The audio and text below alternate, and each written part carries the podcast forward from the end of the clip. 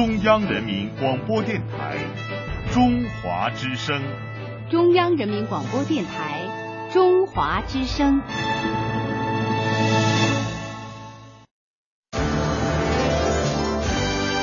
中华之声正点播报。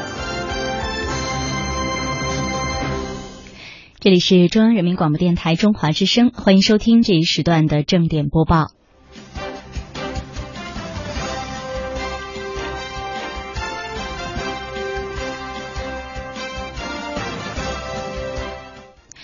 十二月八月十二号二十三点三十分许，天津滨海新区瑞海公司危险品仓库发生爆炸。截止今天中午十二点，事故已造成四十四人死亡，包括十二名消防队员，有四百余人受伤。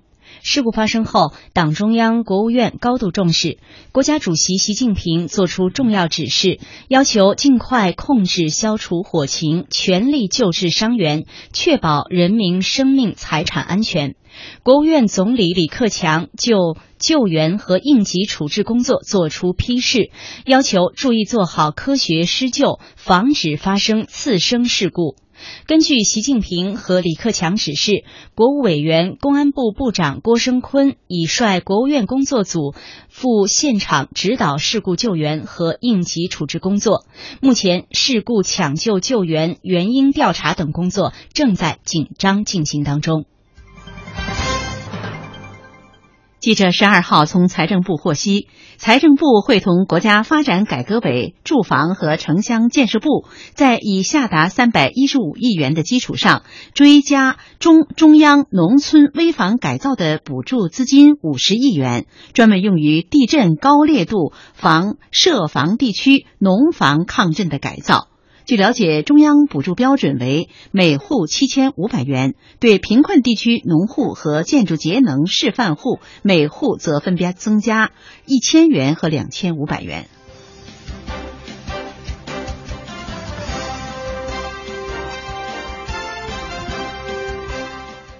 中国国家发展改革委主任徐绍史作为习近平主席特使，十号在雅加达向印度尼西亚总统佐科当面呈交中方关于雅加达万隆高速铁路项目的可行性研究报告。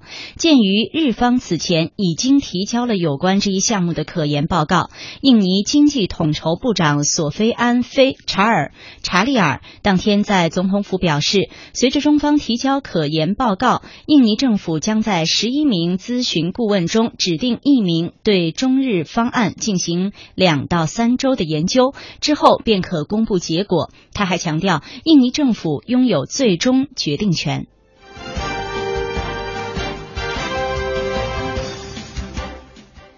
为了中国人民抗日战争暨世界反法西斯战争胜利七十周年纪念活动期间空气质量保障。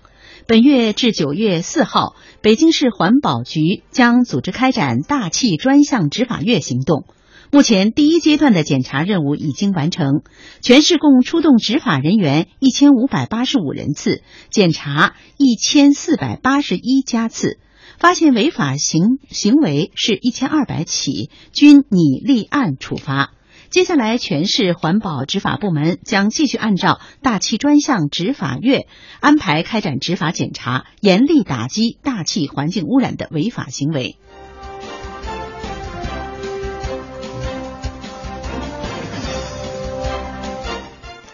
日前，台湾会计专业人士担任中国福建自由贸易实验区会计师事务所合伙人试行办法出台。该办法由福建省财政厅制定，并经省政府同意。该办法就取得中华人民共和国注册会计师证书的台湾会计专业人士担任中国福建自由贸易实验区会计师事务所合伙人的条件、审批程序和监管要求等。等做出了相关规定。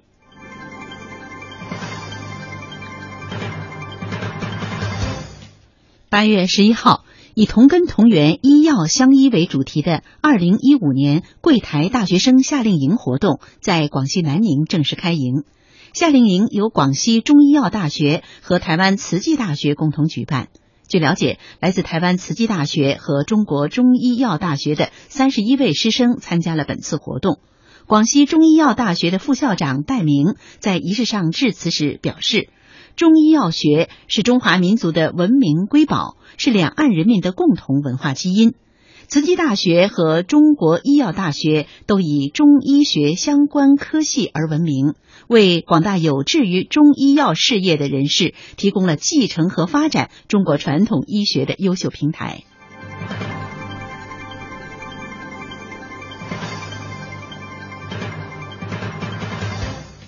文化部日前公布了一百二十首网络音乐产品黑名单，引起社会关注。记者十二号从文化部获悉。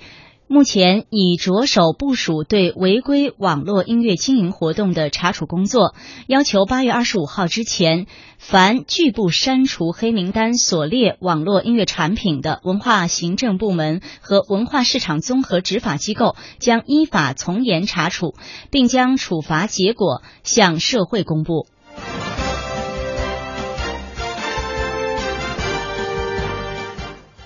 中国海军首部征兵宣传片从八月六号对外公布以来，热度不减。该片在中国海军发布官方微博公布以后，登上了各大网站的头条。截至九号，中国海军网上点击过亿，被网友称为犹如电影大片。该片制作团队来自海政电视艺术中心，编导马娟娟介绍。宣传片中的镜头为真实的训练演习场景，制作团队是历时四个月来进行采风和拍摄完成，其中一些演习演练的镜头为首次曝光。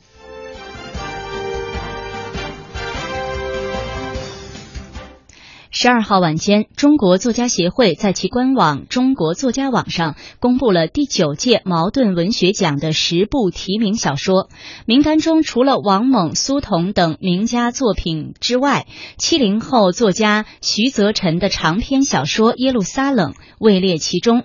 值得关注的是，贾平凹、王歌、王安忆、严歌苓等名家近些年也有新作问世，但遗憾落选。十二号，北京故宫博物院精品文物馆在北京的奥森公园瞭望塔开馆。顺治帝玉玺收储慈禧头发的金塔，这些深藏故宫的清廷精品金银器，已经在故宫博物院的精品文物馆内正式展出。精品文物馆位于奥森公园的瞭望塔内。首批展出了以金碧辉煌为名的二百零二件金银器，这也是首次集中在公众的面前亮相。未来五年内，故宫还将把院藏的家具、玉器、青铜器、瓷器等外迁至此，开办系列的展览，传播故宫文化。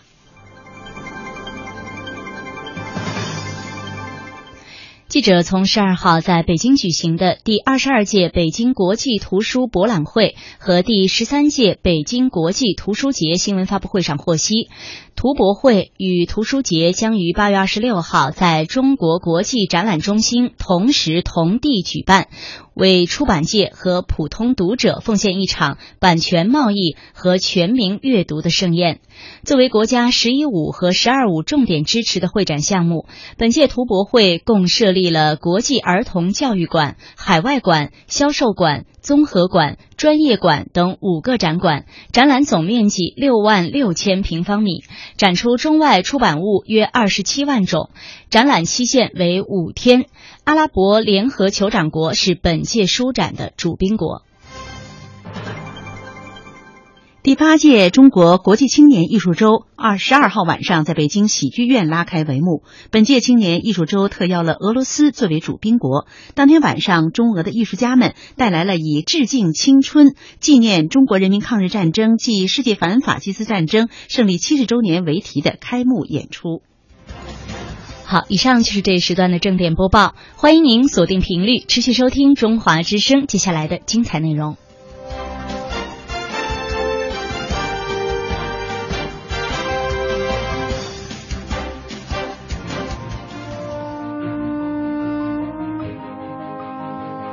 报道，客观评价，洞悉两岸风云，人文关怀，专业资讯，创造温馨生活。中华之声新闻综合频道。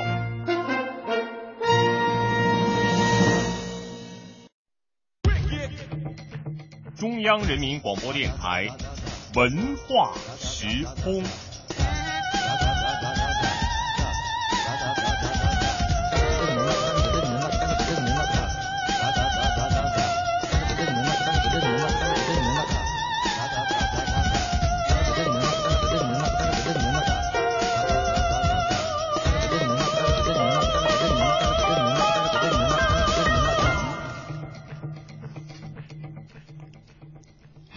各位好，这里是中央人民广播电台中华之声为您推出的文化时空，我是柳星。此时坐在我身旁的呢，还有我们本期节目的责任编辑陈迪老师。听众朋友好。对，那我们今天节目一开始呢，还是要和各位一起来了解一下两岸文化交流方面的信息。近日，也就是在十号的下午，参加台湾青年华夏文明之旅的。二十七名台湾师生来到西安于右任书法艺术博览会进行参观，并且呢还畅谈了陕西七天来的一个旅行感受。此次由中华海外联谊会、陕西省海外联谊会、中华两岸交流促进会共同主办的台湾青年华夏文明之旅，也是为了让台湾学生了解华夏历史，感受中华文化。嗯。那么，在于右任先生的书法艺术博物馆内呢，这二十七名台湾的师生是济济一堂，畅谈了他们陕西之旅这七天的切实感受，从大陆的发展速度，还有这里的空气，以及到陕西当地的一些美食啊、绿化呀，甚至公共卫生间，他们的话题是五花八门。嗯，那么于右任老先生呢，呃，对于现在的年轻人来说，呃，也许有很多人是需要了解的。那在这里呢，也为听众朋友做一介绍。于右任老先生，他生于一八七九年的四月，他是陕西三原人，卒于一九六四年的十一月。于右任先生是国民党的元老，也是中国近现代高等教育的奠基人之一，是近代的书圣。那我们都知道，于右任先生呢，他是精于书法，早在二十年代便有“北于南郑”之称。南郑呢，是指郑孝胥，他善草书，首创了标准草书。那么于右任先生显然是来自陕北的啊北方的这个草圣啊。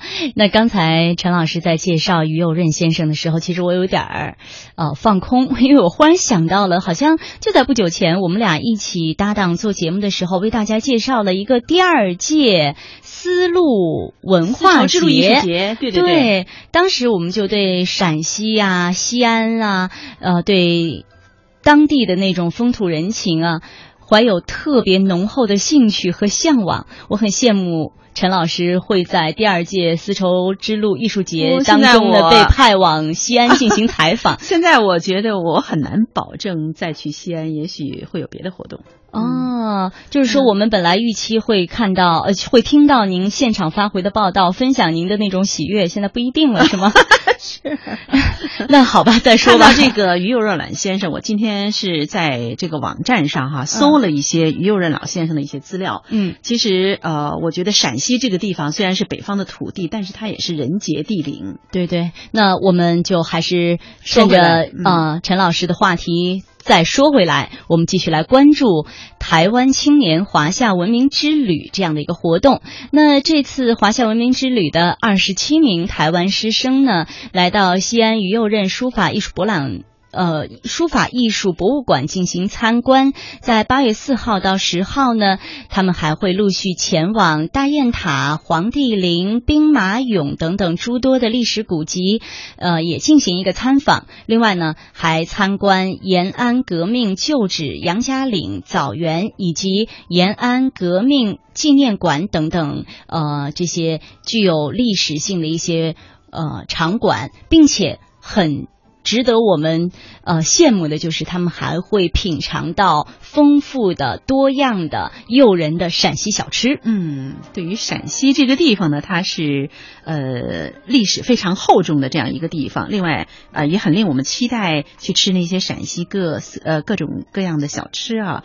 那么在这个时候呢，一位就读于台湾马协医护管理专科学校的一位学生叫熊敏，他就告诉记者说，这是他第一次来到大陆。那西安的文物保护是让他。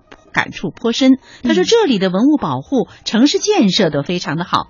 而之前呢，自己对大陆还带有某些主观的想象，现在呢，则有了很大的改观。对吗？我就说一定要亲临现场，你才有发言权，对吧？有一些主观的想象，这些想象从哪里来的呢？可能就是一些呃不是那么确实的信息，造成了你的一个误解。那有一位台湾政治大学的学生呢，也表示，其实自己。”之前呢，到访过很多次的大陆，而来到陕西，更更确切的说是来到陕北呢，是第一次啊。那之前呢，在他想象当中，觉得陕北啊就是黄土高原、黄沙满天，可能连一棵树都没有。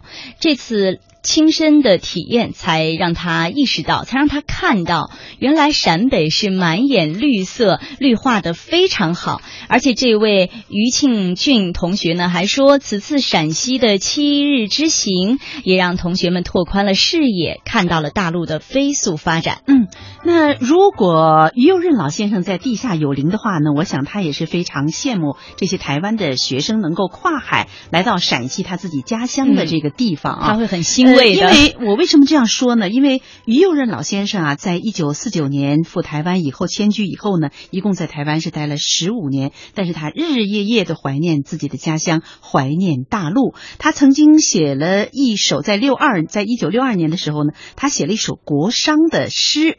那么在这里呢，我也为听众朋友朗诵啊。好，那这首诗是这样写的：他说：“葬我于高山之上兮，望我大陆，大陆不可见兮。”只有痛哭，葬我于高山之上兮，望我故乡，故乡不可见兮，永不能忘。天苍苍，野茫茫，天山之上，国有伤。你听了这首诗，觉得是不是特别痛心？对，有一种嗯，很很疼，然后呢，又很很很替他遗憾的这样的一个感受在里边。因为如果在今天的话，嗯。我觉得他的这种痛会减少很多。嗯，他会看到两岸学生，看到现在今天的这样的一个交交流交往的一个状态。嗯，我觉得对老先生来讲是一个很大的慰藉。是的，那么谈到陕西之行呢，有一位同学叫罗海云，他表示说，之前一直非常期待，那今年呢正好也是抗战胜利七十周年，所以去了趟革命圣地延安，这样我觉得很有意义。那这位同学还说，希望同学们可以更加全面的了解到那一段中国人民不可忘记的抗战的历史。嗯，那我们刚才呢就和大家一起来分享了一下近期举行的台湾青年华夏文明之旅。的一些相关活动啊，这些情况介绍。那我们在一首歌曲之后呢，也欢迎大家能够继续关注我们今天的文化时空。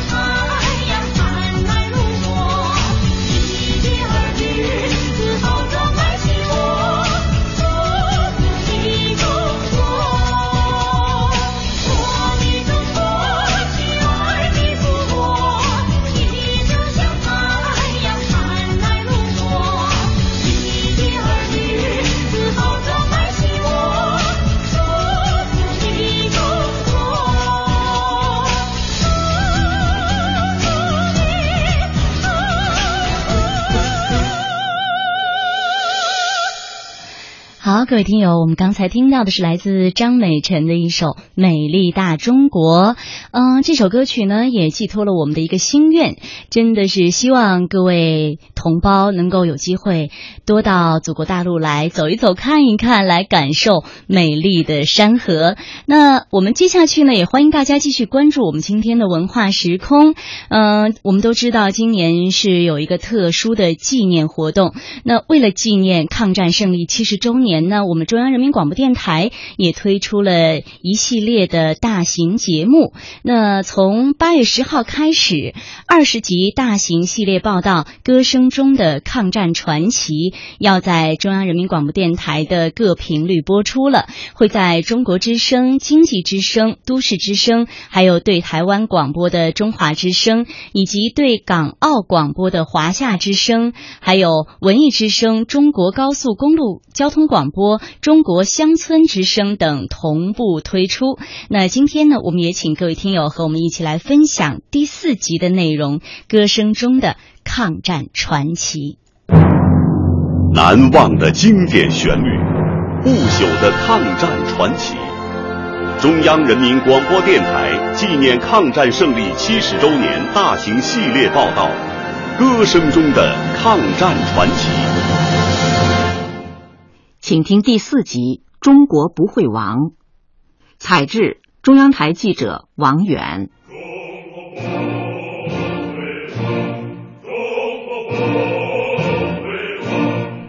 一九三七年十月二十六日，淞沪会战第七十天，国民革命军第八十八师五二四团副团长谢晋元临危受命，死守上海四行仓库，掩护主力撤退。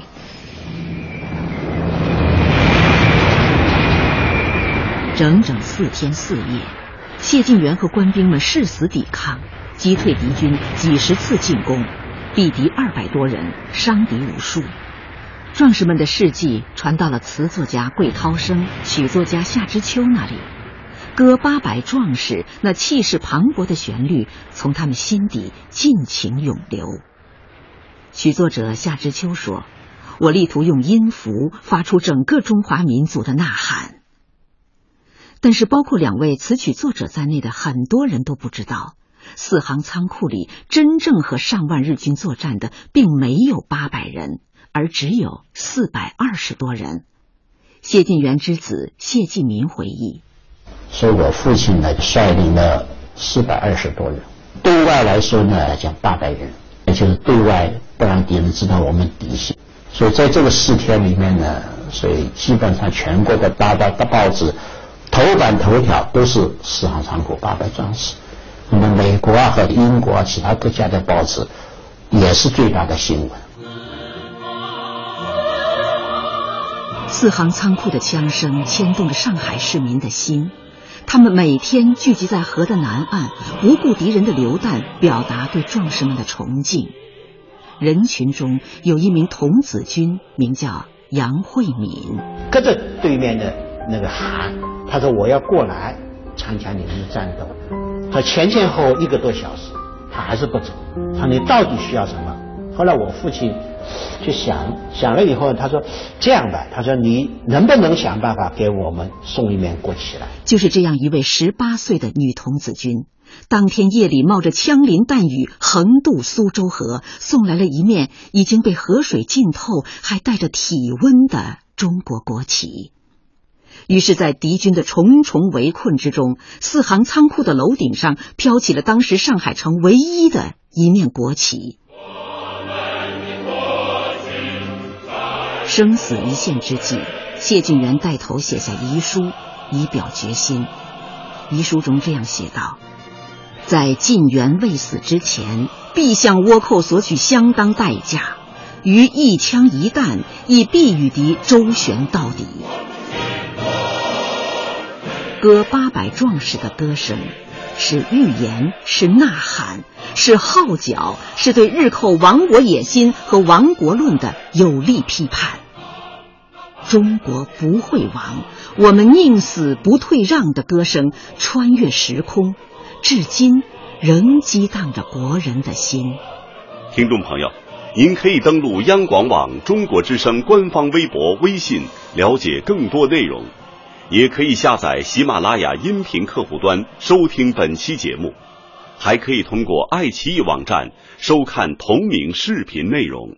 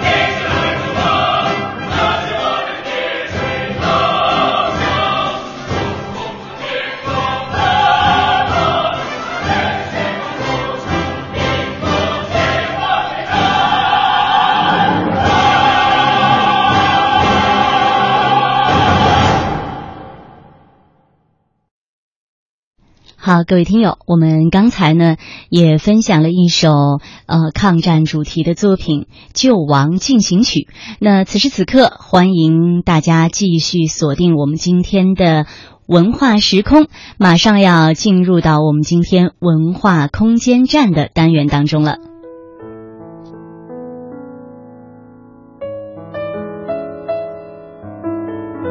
艺术家敞开心灵的对话。文化人扣人心弦的故事，传统、时尚，感触时代的脉搏，走进艺术的殿堂。文化时空主打单元：文化空间站。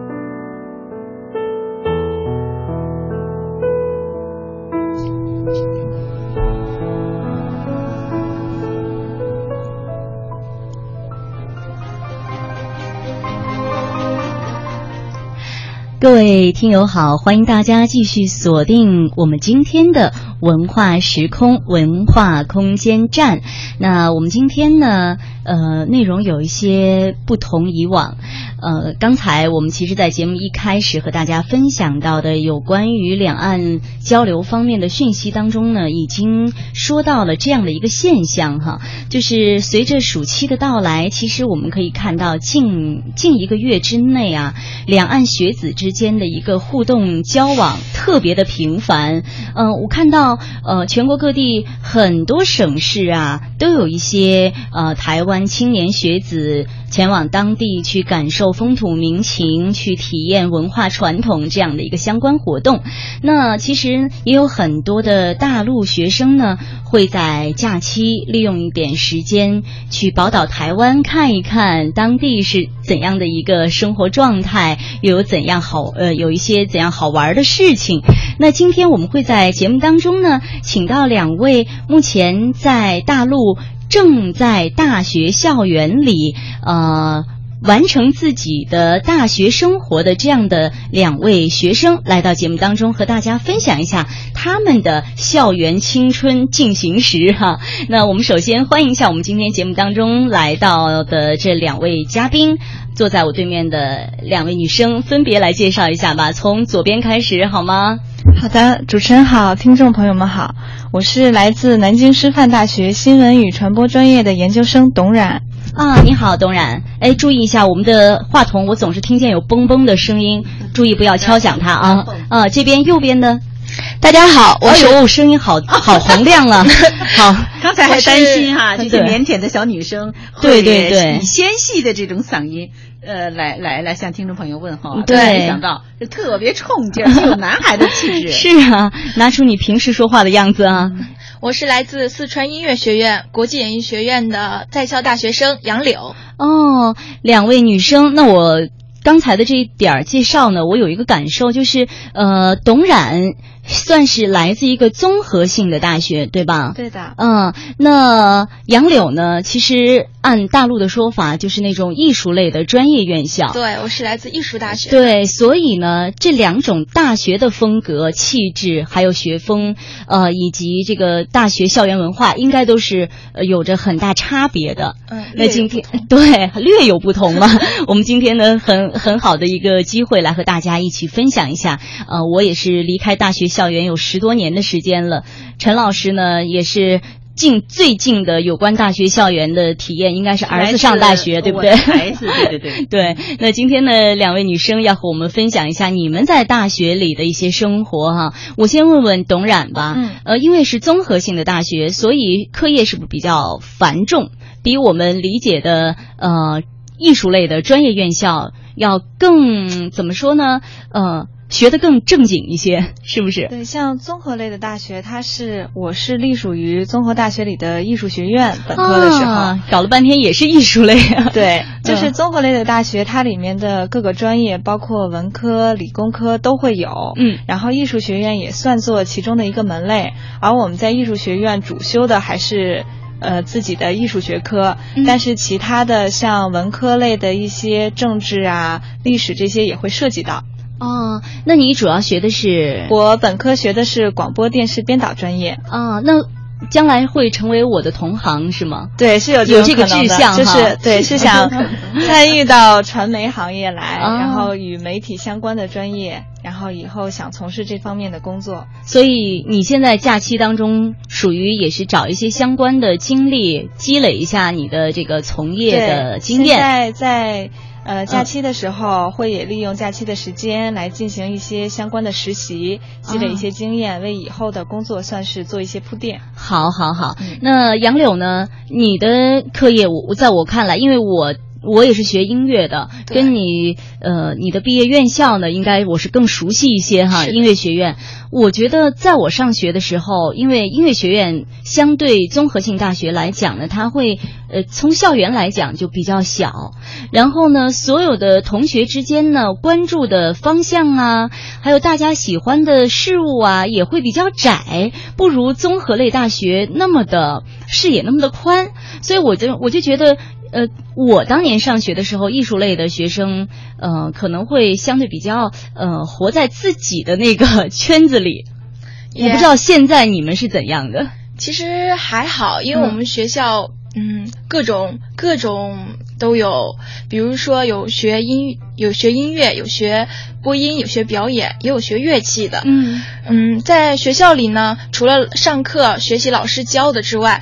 我们老师更注重我们的实践能力，所以在课下和文就是校园文化生活中呢，会有非常非常多的那个小活动可以让你参加，来锻炼你的这个嗯能力，这个能力很重要。你你跟我们分享一下，在你所在的这个呃院系当中，呃在校生有多少人？在校生，嗯。我的专业是有一百二十多人左右，一年哈，还是全部四年？加起来？嗯，就是我这一届。哦，你这一届是一百二十多人。对，哈，那董冉呢？说出一个数字来吓他一下。因为我是就是其实也是艺术院校，艺艺术学院，嗯，然后人数也都差不多是这样子的，嗯，都是一百人出头。嗯，因为相对来说，艺术学院的学生他的专业招生人数都还算比较少的。对，所以就是那种要上小课嘛，对吧？对对对对，就没有那种呃，我们呃，就是综合大学那种到了考试前后可能会嗯占。那种叫什么自习室？对，图书馆啊，对，图书馆、自习室去占座那种疯狂的现象，好像艺术类院校不会有哈，比较淡一点。所以艺术类院校的学生，他的课余生活好像闲暇的时光会更多一些。所以呢，在学业之外，好像呃。课余活动也会更丰富一些，是的，是社团活动这样。哦，社团活动，其实呢，在台湾的大学校园里，社团活动也是特别丰富的。嗯，可能还有一些就是我们现在都不太了解的，就是比较冷门一些的社团主题啊。我不知道现在在你们的校园生活里边都有一些怎样的社团。啊，那像我，我是想非常给大家分享一下我的社团经历是话剧社哦，话剧社。嗯，我本科的时候是在我们学校的帐篷剧社，也是剧社的负责人，担任统筹。哇，长官好。我们先说一下我们帐篷剧社，先听到这个名字，有的人就会觉得比较新鲜，对，叫帐篷。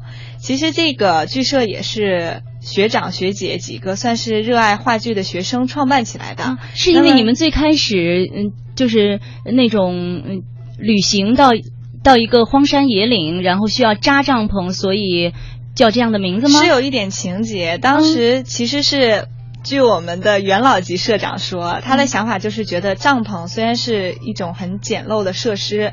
但是，一般像用帐篷出去的人，都是一群想去仰望星空的人。那这个想表达的也是一种我们想对话剧的向往哦，所以起名帐篷剧社。那你在加入这个剧社之前，在担任剧社的这个负责人之前，对话剧有多少了解呢？是完全没有了解的，完全没有。那。要求申请加入一个社团，难道不进行考核吗？啊，是这样。其实我加入这个社团是有点机缘巧合的，嗯，并不是一开始经过报名，一到大一就很有目的的想要加入，嗯，而是我接触到话剧是大二的时候，是因为当时我的舍友他是当时在排的一部剧叫做《爱情疯人院》的导演，他们每天都会是当时你们这个。校园剧社的正在拍摄，对，正在排演的一个剧目，嗯啊，所以我就他每天都会去排练，我也很想去剧组看看。然后就这样跟着他去，然后去看到大家去排练，然后就觉得也很有意思，自己也想加入。那后来就作为了一名工作人员，然后加入到这个剧组里面，后来也就一直留在了剧社。那你后起之秀非常厉害啊！你你作为一个工作人员，当时只是陪着你的同学舍友去看看，最后怎么就当上负责人了呢？啊，这个其实也是一种算是积淀的过程吧。嗯，因为我还以为也是一种机缘巧合。我说在。你身上发生的机缘巧合太奇妙了。这个其实就是啊，当时在呃跟组的时候。我因为我们排剧吧，一般都是大概会有小一年的时间，就是利用两个学期来拍出一个完整的大戏，那么就会自己一直在跟着，然后不管是对排练还是一些工作都会比较了解。嗯，那么在换届的时候，就会从之前比较有经验的这些人里面选出对话剧和剧社又比较感兴趣、想留下来的人，让我们继续从事这个工作。其实都是大家一起来帮助这个剧社更好的发展啊。那作为校园。剧社这样的一个团体团队的一个负责人、领头人，嗯，你要做出的责任和义务是什么？呃，首先第一个就是一定要保证剧社每年都有戏，然后就是他可以就不能让他有算是这种空档期，然后要负责招揽新人，然后平时我们要负责选戏、筛戏。就是会有，那还是我觉得听到这儿，我觉得还是有点权利的。对，嗯，就是其实就是等于把我们的权利都是来用于这种剧社新戏的一些发展，嗯然后包括挑选演员呀、挑选新的剧目，像。就算呃，在成为负责人之后，我们可能就不会完全再完整的去跟剧组，嗯但是会领着下一届的学弟学妹们，领着他们再去排新戏出来。那你也演参加演出吗？呃，就是表演演员没有当过，嗯都是幕后的工作人员。哦，就是管理层。对对，可以这样说。那你在呃校园里的时候，可能选择剧目的、选择剧本的眼光和标准，和我们现在已经投放市场的这个标准是不一样的。嗯，确实是有一些不同，因为像至少我们还是想跟就是大学年龄层啊，或者我们的生活相近一些，嗯这样就是演员在表演的时候，他会比较好融入进去。像其实我们话剧排演一般有两个方向，一个是对于一些剧目的改编。比如说一些先锋话剧，像我们改编过的有孟京辉导演的《恋爱的犀牛》啊啊、还有《琥珀》，呃，还除了这个改编之外嘛，我们就会也当然也会有原创的话剧，嗯是我们的自己来编来写本子，然后再由我们自己来演出。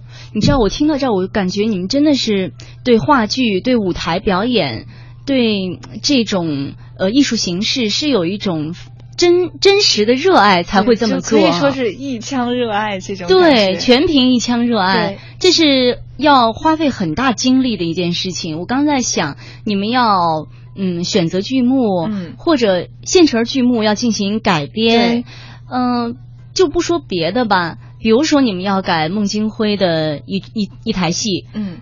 你们至少应该观摩吧？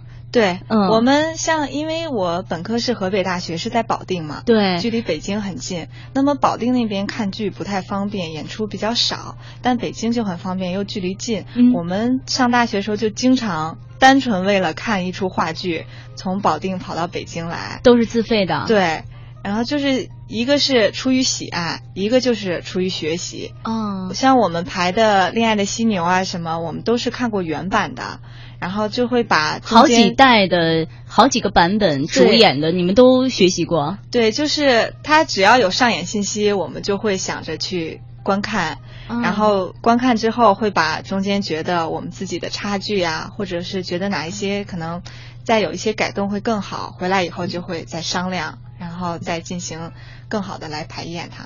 啊、嗯那你们就是在在你在任的这几年的话剧社，有没有同学毕业以后专门从事与话剧舞台演出相关的职业？嗯是有的，真的有啊对，真的有。嗯，呃，都被孟京辉挑中了。真的，我现在有一个学长嗯就在孟京辉的工作室，对他现在就是当一名专业的话剧演员。是吗？啊，对，就留在北京这边。那他现在有拍过孟导的什么戏？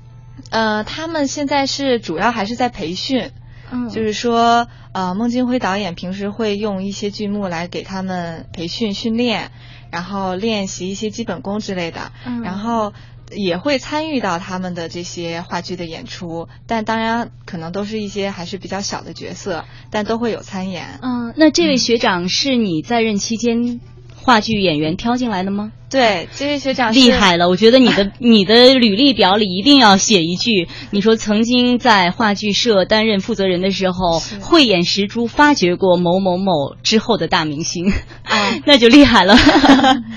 就是我们，所以说，就有的时候在话剧的时候，也觉得它是有一种传承的感觉。嗯，像，嗯、我们刚进话剧的时候，我们排演，呃，学长学姐带着我们，然后之后等我们成为负责人，又继续会带下一届的学妹学弟们，嗯然后就把这个戏一直会排下去，然后大家现在剧社已经有六年时间了，嗯然后还在一直经营着它。所以大家都很用心，都觉得是要传承下去的东西。对，而且我觉得听下来呢，嗯、已经打破了我之前对于校园社团的一个呃很浅薄的、很简单的认识。我觉得这个校园里的所谓的这种尝试啊，嗯或者说呃。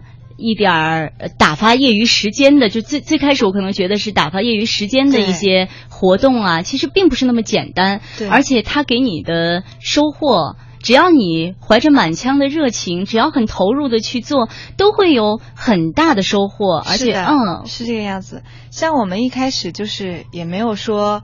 好像带着某种目的性，嗯，或者觉得到这个话剧它会提高我的某些东西，其实真的是凭着一些喜爱或者是一些好奇进来，但是进来以后发现这里面是一个你需要用精力去做好的事情，大家都想把它呈现的更好，也希望来看话剧的人会觉得我们很棒，我们很专业，哇，所以大家就会自然而然的用心去做这件事情。对，原来一个河北大学的话剧社就这么厉害啊！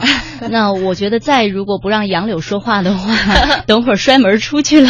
没有没有，我们没有忘记杨柳还坐在我们的直播间里，也是来自四川音乐学院，是的，目前在读的一位大学生啊。那刚才说到的是呃，董冉。他在河北大学本科时期参与的这样的一个校园社团，我不知道在音乐学院里是不是这样的社团，它就会有那种典型的呃音乐的元素和风格在里边。是的，有的。嗯，我刚进学校没多久的时候就被这些五花。就是这些很多的社团迷得眼花缭乱。嗯，像电影里演的那种，就是大一进校就会有学长、学兄之类的 在校门口就招揽学妹啊，加入我们社团吧，是有那样的现象吗？有的，有的，还经常帮忙有男生帮忙搬箱子呀，顺便推广他们的社团。都有都有些什么社团？嗯，有很多，嗯，就是其中。刚入大学没多久，一段时间是专门招这个社团活动的，你就会看到非常多 cosplay 那些动漫人物的 cosplay，然后还有呢，或者是什么穿着汉服的那些汉服社，汉服社，还有呢，嗯，还有什么戏剧社也是有的，也有戏剧社，对，然后还有什么书法社，对，这都比较常规一点。有没有就是在你看来，就是你你第一次听说还有这样的社团，你都觉得特别惊讶？这还能形成一个社团？有没有这样的？有的，比如我不知道在就是综合大学有没有这个社团，但是让我挺惊讶的是，在我们社团有一在我们学校有一个化妆社，我觉得这个成一个社，我觉得还社团还就。就是让新入大学的我来说蛮好奇的，对对对，因为你们有这个专业嘛，需要对需要要上妆，需要所以才会有这个，所以啊有需要就是有市场，对可能对化妆。那你当年参加了什么社？我当年参加的是一个舞蹈社，是 The Flame，意思也就是叫什么？就是就是热火，啊 The Flame。对，费梦，嗯，废梦，嗯，直译过来就是，就是让梦想沸腾的意思吧。哦，舞蹈社听上去呢是一个现代舞，现代舞社是街舞社，嗯，街舞社。对，因为小的时候有接触过舞蹈，嗯，然后上了大学也。也非常想把小时候丢掉的这个东西能捡起来。对，那我想就跟刚才董冉说到他们的话剧社一样，要要有排练啊，要有经常有什么改本子啊，这样的呃，就是需要很寂寞的这样的一段时光，很吃苦的，很。很累，很需要努力熬过去的时光。那我觉得舞蹈社就更应该有这样的一段时间了，因为舞蹈嘛，我我觉得是不是呃练功啊、出操啊，这都有，这都应该有很严格的标准啊。对，排练时间是非常久的。嗯，就比如说在这个社团中会有很多活动。嗯，记忆最深是有一次快闪，就在成都最繁华的银石广场进行的一次快闪。嗯，但之前的排练是非常非常久的，经常就是下午下了课之后，要一直排练到晚上宿舍关门前才能结束。嗯，然后我有一个舍友，然后跟我一起在这个社团里参加，然后因为那个训练量非常大，然后有一次，嗯，他也是基础功。不是特别好，然后有一天跟我一起回来的时候，我就听到他躲在被子里面哭，然后哭着哭着就给睡着了。第二天起来，两个眼睛肿的特别大。那是因为呃练功太苦了，太疼了，还是就是不想放弃，又觉得很很辛苦，就这种很就。那你有经过这样的一个磨练吗？呃，可能是因为我小时候有点基本功吧。嗯，还好还好。那你们那你们。排练的呃，这个节目是自己原创的，还是呃，某一支舞蹈团曾经演过，被你们相中了，然后去学习的原创，都是原创。对，这个社团成立时间非常久，然后里面的几个学长学姐也是之前是传音，后来他毕业就创办了自己的工作室。嗯，现在在网上查这个 The Farm 这个街舞社也是可以查到的。是吗？那我想你们可能在呃走向社会或者走走向大众的这个方面做的尝试比较多吧？对。呃，你们跟其他的院校也好，或者说，呃，在四川当地有没有一些经常参加活动？呃，有的，已经就是走出校园了。对他们还会经常参加一些舞蹈比赛。嗯，然后就是这样。是吗？那你曾经参加过这样的比赛吗？因为我我我的在校时间比较短，然后我参加这个社团也比较大短，然后他们在筛选这个参赛这个舞蹈学院的这个人。人员上也是比较严格的，是吗？对，嗯，那都有什么样的标准？嗯，就比如说看你这个，就平时锻炼时间，还有你的基本功扎不扎实，还有你的你的课课外就是业余时间多不多，你可不可以参加他们的这个就锻炼训练，训练时间？那你们在校的时候都只能参加一个社团吗？都要这么忠诚吗？倒也不是，就根据你的课余时间来安排安排你的这个参加社团。那董冉呢？你因为我知道这个话剧社，你又你又是管理层嘛，所以可能牵扯的精力会更多。是不是在大学，包括本科和你现在的研究生阶段，嗯，都只有这一个社团经历？啊，其实不是这样的。嗯，啊，像我们社团，因为都是自由的嘛，嗯，你只要感兴趣都可以，没有问题。但是确实，像话剧。一个是我愿意为他投入，还有他真的是需要很多的时间。像当时我除了话剧，还有在像学生会这样的地方有工作，嗯，那就会觉得两边有的时候他是也有冲突的时间上，嗯。那么，呃，我到大二之后吧，算也是就是退出学生会之后，等于是完全就是投入到了话剧社里面，因为我觉得他占用的时间呀或者什么的，就是。还是一心做这件事情比较好。嗯，那现在你是在南京念研究生吗？对，南京师范大学。对，那在南京的话，你已经算是离开之前的话剧社了，还有联系，或者说，你你和之前的话剧社有的，还有一些怎样的互动？是当然有的，因为今年就是在暑假之前，我才刚刚又回到母校。嗯，当时是。去母校看望老师，还有我的同学们，就学弟学妹们也要毕业了。那么大家聚在一起，就是当年那个话剧社的一帮人聚在一起，所以我们的。并不是你的呃，比如说你同届的，你那个当年招生的一个班的同学，而是以话剧社为单位。你们会聚在一起，就是这个凝聚力也是非常大的，而且就是今年他们依然有新戏要演出，我们都非常想再回到母校，然后再去看，嗯，这下这一届的学弟学妹们的表演，嗯，只是这种关注而已，还是也会有一些，嗯，就是具体的为他付出一些劳动。具体的话，可以说平时因为现在。联系经常会有微信什么的，然后学弟学妹们有的时候会和我们商量一些对剧目上的有一些意见啊，或者也想听听我们的建议，我们会有一些这样的商讨。嗯，就反正，呃，只要剧社有什么需要帮忙的，我们平时也都会在外地啊或者在哪想办法来帮助剧社。嗯，那是不是呃读研究生以后参加社团的呃这种呃机会？就少一些，确实可能更多的是学业和为未来的职业在做一些规划。学术上要求现在比较紧，然后也面临以后要毕业工作。嗯，呃，社团这方面确实比较少一点，但是也像我依然会有自己喜欢的方向有参与。我现在在研究生的阶段，因为我现在学的是新闻与传播专业嘛。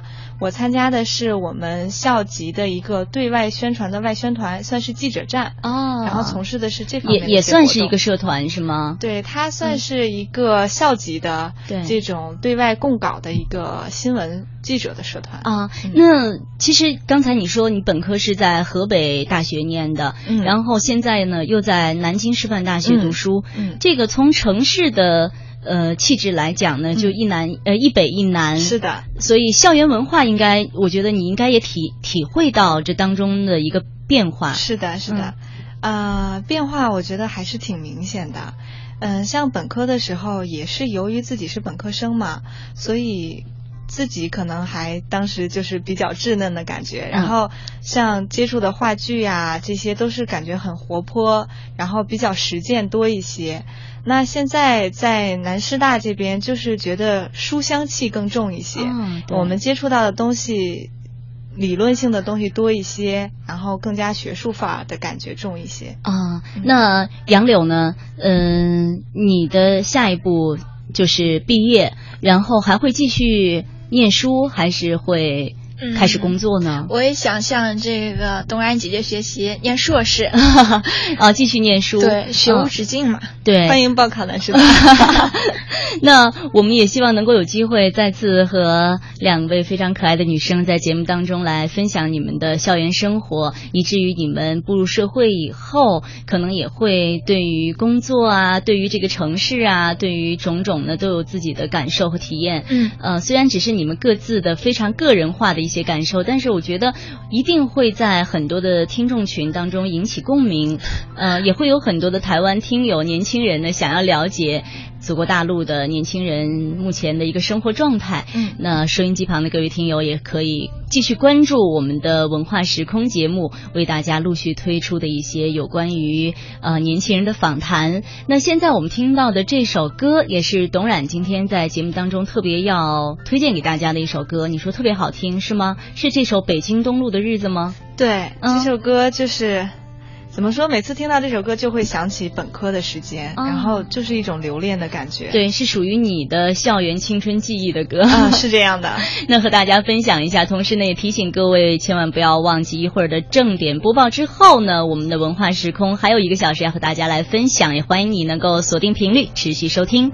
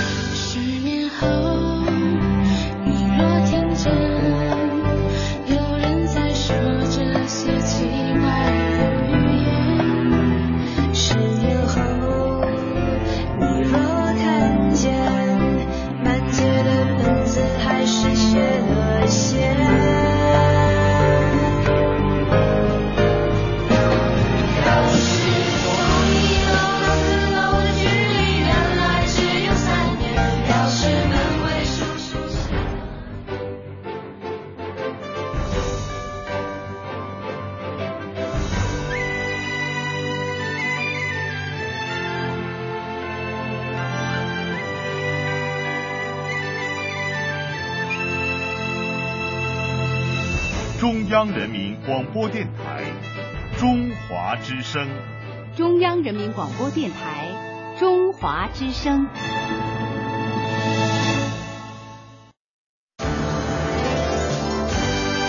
中华之声正点播报。这里是中央人民广播电台中华之声，欢迎收听这一时段的正点播报。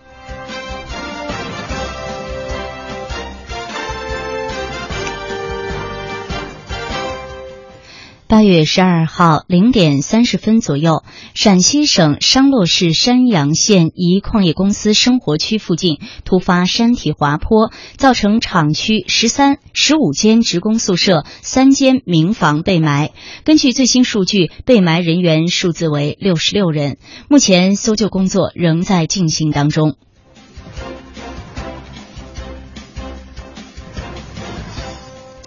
国家旅游局相关负责人十二号表示，错峰休假、弹性作息，顺应人民群众的期待，但要以全国节假日稳定统一为前提，并不是缩短每周法定工作时间，周五下午直接安排放假。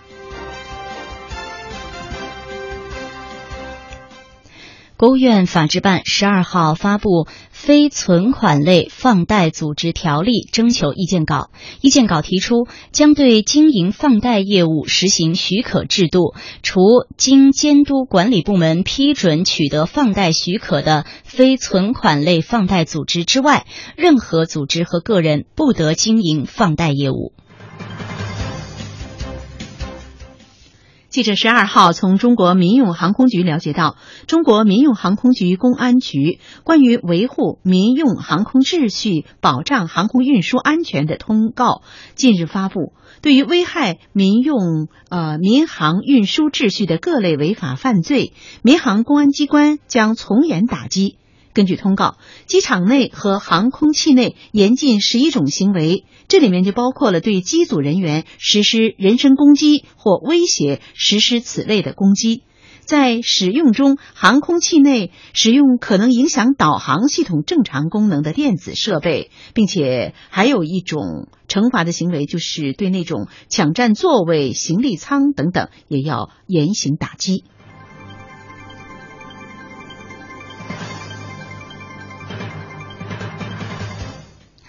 湖北七二六荆州安良百货电梯事故发生之后，相关型号的电梯后续维修改进工作将在全国进行。记者十二号从申龙电梯股份有限公司获悉，全国三十一个省区市的四千六百四十八部同型号电梯均将按照统一标准进行技术改进，预计改进工作将于八月三十一号之前完成。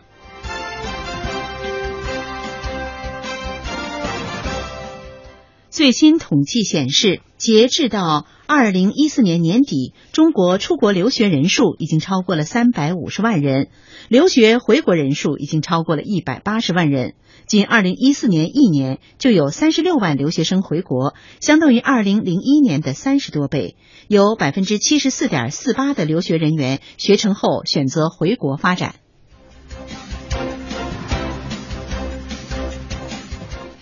好，继续来了解一组国际方面的消息。正在韩国访问的日本前首相鸠山由纪夫，十二号参观首尔西大门刑务所博物馆时，在烈士墓碑前下跪，为日本殖民统治时期所犯的残酷罪行而谢罪。鸠山由纪夫说：“日本理应承认殖民侵略历史。他期待首相安倍晋三在十四号即将发表的战后七十周年谈话中真心反省历史。”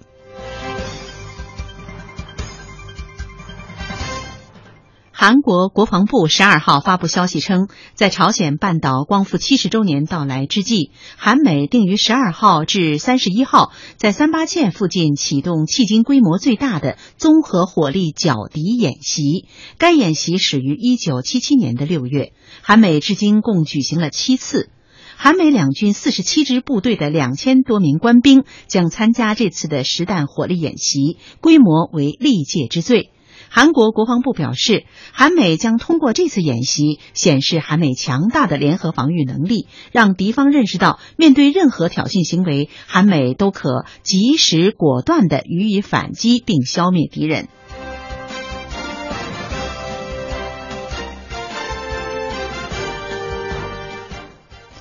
据韩国媒体报道，一名八十一岁的崔姓韩国男子，当地时间十二号十二点四十分，在日本驻韩国使馆前自焚。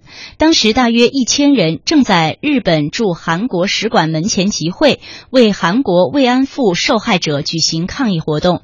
韩联社援引医院方面的话报道说，崔某脸部、胸部和四肢均三度烧伤，但仍有意识，没有生命危险。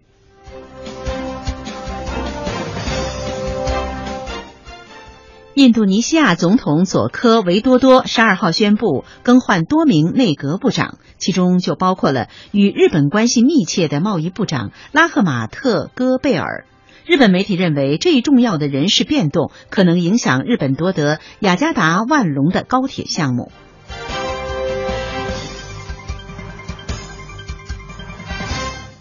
美国德克萨斯州北部城市阿灵顿警方十一号证实，当局认定上周开枪射杀一名十九岁黑人大学生的白人警察布拉德·米勒在执法过程中存在过错，遭到开除，可能在当局结束调查后面临刑事指控。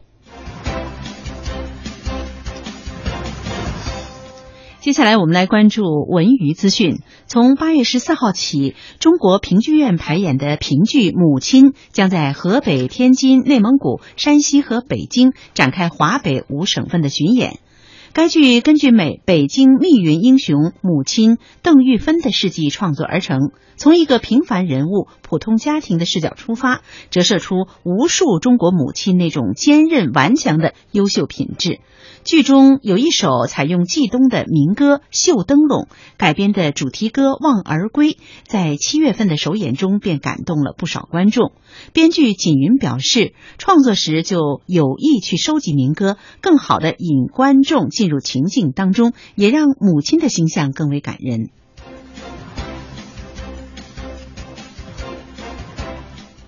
在今年第五届中国儿童戏剧节上，已连续四届受邀演出的台北如果儿童剧团日前宣布，将带来魔幻写实儿童剧《云豹森林》，于八月十五号和十六号在中国儿童剧场上演。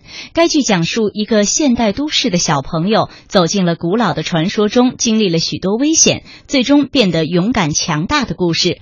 该剧带领观众走进森林，体验原始生活，尊重祖先。爱惜资源，向观众传承古老的信念。剧中舞台呈现两座三米的大山，观众走进剧场，如同置身在现实的森林中，能真真切地感受到大自然的脉动。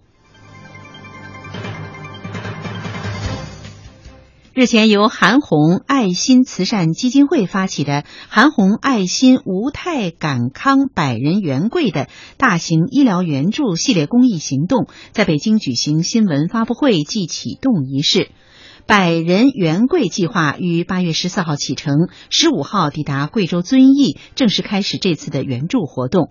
发布会由著名的央视主持人崔永元主持。据了解，百人援贵是百人医疗援助的第五站。韩红将携浙江大学医学院附属第二医院、中国人民解放军空军总医院、中国人民武装警察部队总医院等医疗专家来进行义诊、会诊、送医送药等活动。八月十二号，根据郭敬明同名小说改编的电视剧《幻城》在北京启动，导演居觉亮携主演冯绍峰、宋茜、马天宇、张萌等到场。郭敬明坦言，对电视剧行业并不熟悉，所以在剧组只担任艺术总监的角色。好，以上就是这一时段的正点播报，欢迎您锁定频率，持续收听中华之声接下来的精彩内容。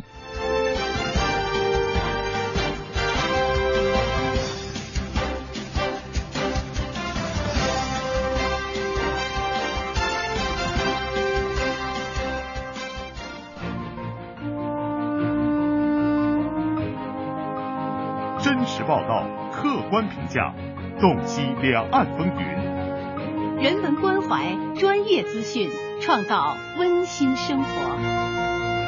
中华之声新闻综合频道，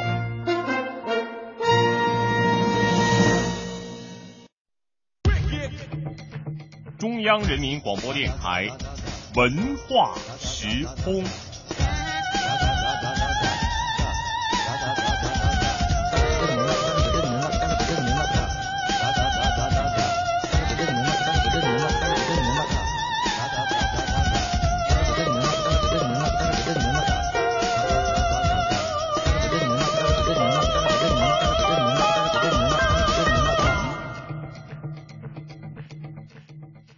解落三秋叶，能开二月花。过江千尺浪，在异乡小时候，乡愁是一枚小小的邮票，我在这头，母亲在那书香袅袅，书香袅袅，两岸同声。中央人民广播电台《书香两岸》。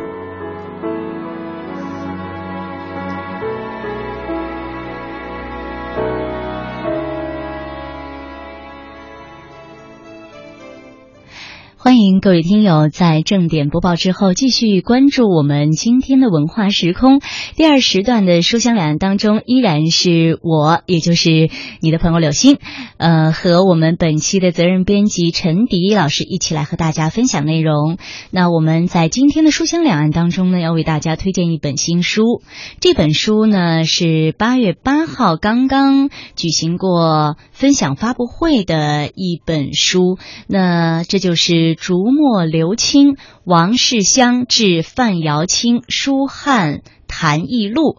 那在八月八号呢，青年画家、文化学者荣红军带着他的这本新书，在荣宝斋广州分店举行了发布会。嗯。那这本书呢，是以图文并茂的方式向读者首次呈现了著名学者、文物的鉴赏家王世襄先生的一百三十五封谈艺的信札。那这些书信呢，披露了当代竹刻家范瑶卿如何在王世襄的培养下，从一位农民手艺人成长为留清竹刻大师、鲜为人知的一些往事。哦，那。我们先来为大家介绍一下王世襄先生。王世襄先生呢，学识渊博，研究广泛，在书画、家具、漆器、竹刻，还有金石、牙角、雕刻等多个领域都有独到之见。上世纪七八十年代。明清盛行一时的竹刻艺术几至绝响。那为了挽救这一濒临灭绝的传统艺术，王世襄先生物色到了常州农民范瑶卿，并且呢，开始与他进行密切的书信交流。嗯，大概从那个时候起吧，王瑶啊，王世襄先生呢，他就是不断的来指导这个范瑶卿啊，也是发现范瑶卿的一位伯乐。王世襄呢，向范瑶卿指点竹刻艺术的审美要求。那范瑶卿呢，也在他的鼓励之下，成功恢复了竹刻史上一些失传已久的献地深刻的技术，并为之赋予了新的艺术生命。二零零九年的时候，范瑶青被评为江苏省第二批非物质文化遗产的传承人。嗯，那不知不觉间呢，王世襄先生已经辞世将近六个年头了。呃，他一生都在为民族文化做注脚，呃，他提携后进、弘扬祖国传统文化的良苦用心，让人非常的感动。那呃，我们今天为大家介绍的这本书的作者，也就是青年的学者，呃，也是一位画家。荣红军呢，他表示说，这些书信的发表为读者了解王世襄的治学精神打开了一扇窗口。他期望这本书的出版也能够促使更多王世襄流散各地的信札现世。嗯，那刚才我们一直介绍的就是王世襄向范瑶卿来指点竹刻艺术等等。我们这里竹呢，就是。竹字的竹了，大家都可以理解。墨就是汉墨的墨，也就是写毛笔字的那种墨，笔墨纸香的墨。是。那刘清一语相关。那范瑶卿先生的竹刻呢，叫做刘清竹刻，也有希望王世襄的这个艺术思想能够永垂呃青史之意。那么在八号的新书发布会上呢，青年画家、文化学者荣军呃这个荣红军对书名进行了了解，也进行了解读。那以上呢，刚才就是说“竹”是竹刻的意思，他进行了解读。“竹墨留青”短短四个字就揭示出了王世襄和范瑶卿他们师生之间长达将近三十年鲜为人知的师徒的情缘，与民间竹刻艺人比谈二十五年的这样一些难忘的经历。对，刚才呢介绍了王世襄，也为大家呃讲了讲这本书的作者荣红军。那范瑶卿。究竟是谁？其实我们也呃点到为止的说过，他是常州当地的一位地地道道的农民。那他如何能与远在千里之外的文博大家结下友友谊呢？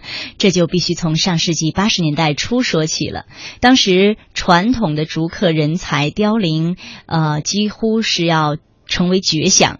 王世襄、王世襄的舅父，呃，也是民国的一位竹刻名家了。他本人也对竹刻艺术有着浓厚的兴趣。那为挽救这一传统艺术呢，他亲自前往常州发掘竹刻艺人。那在香港收藏家叶怡的牵线搭桥之下。他于田间地头找到了范瑶卿，王世襄被范瑶卿的天赋和执着所感动，认为范瑶卿这位地地道道的农民是一个可塑之才。因为范瑶卿不会说普通话，而王瑶王世襄呢也不会说常州话，于是他们俩呢便通过书信来往，展开了长达二十五年的笔谈和神交。嗯。非常可贵啊！这就是伯乐这个发现人才的这样的一个故事。这本书呢，就收集到了两人之间的通信。可以说呢，这段时间呢，呃，他们师徒之间的通信是横跨了一九八三年到二零零三年、二零零七年、二零零七年，也有二十多年的经历。嗯，那信中呢，几乎从来没有聊过家长里短，他们的交流都是艺术上的观点。那。啊，这个荣鸿钧先生说，他说范瑶青早年呢是从事竹，对竹刻是完全是兴致使然，而王世襄这位伯乐呢，让他真正走进了艺术的殿堂。对，那二十多年的书信交往，竟然从来没聊过家长里短，这也真的我觉得挺少见的哈。因为我觉得这二十多年的交情，已经不是简单的师徒或者是。啊，一个呃欣赏者应该更多的融入到对方的生活里了吧？不过呢，王世襄先生和范瑶卿之间呢，他们的书信来往更多的是王世襄在信中鼓励范瑶卿自画自刻，不要寄人篱下，并鼓励他恢复失传已久的呃献地深刻。透雕、高浮雕等等这样的雕刻手法，他还时时的劝勉学生刻十件非常啊，刻十件寻常的不如刻一件极精的，要精益求精才能出人头地。嗯。这段友谊也非常的可贵啊！其实原来范瑶青他只是一个真的是普普通通的农民，甚至连普通话都不会说。那么在范瑶青的指导下呢，呃，确实是在他原来的在王世襄的指导下，在王世襄先生的指导下呢，他确实在原来自己的这个爱好的基础上呢，确实是提升了很多，而且提升到专业的这个范畴了。那么为了扩大范瑶青的视野，王世襄先生还请他到故宫博物院的库房里。